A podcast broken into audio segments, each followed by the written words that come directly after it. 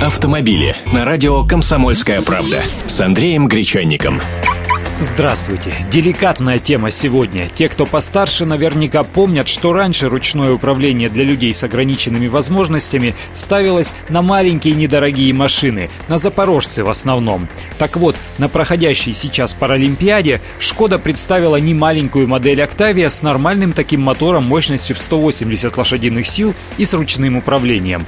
Машина оснащена не бедно. Есть навигационная система, многофункциональное кожаное рулевое колесо, акустическое автоматическая система АБС, электронная система курсовой устойчивости, ассистент подъема в горку и многое другое. Отличие лишь в том, что функция педалей тормоза и газа в ней переведена на рукоятку, которая находится под правой рукой водителя около переключателя коробки передач и оснащена кнопкой фиксации тормоза. Это доработка чешской же компании Йозеф Хёрд. Она подходит для всех автомобилей Шкоды.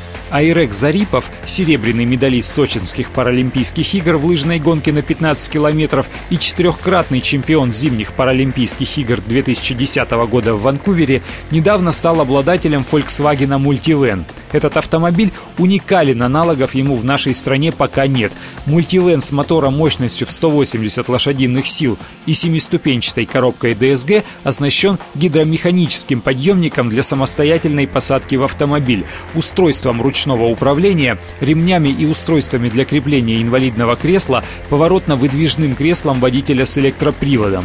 При доработке к базовой цене мультивена добавилась стоимость оборудования и переделки. Это 420 тысяч рублей. Работа заняла неделю, а все расходы российское подразделение немецкой марки взяло на себя. Автомобили.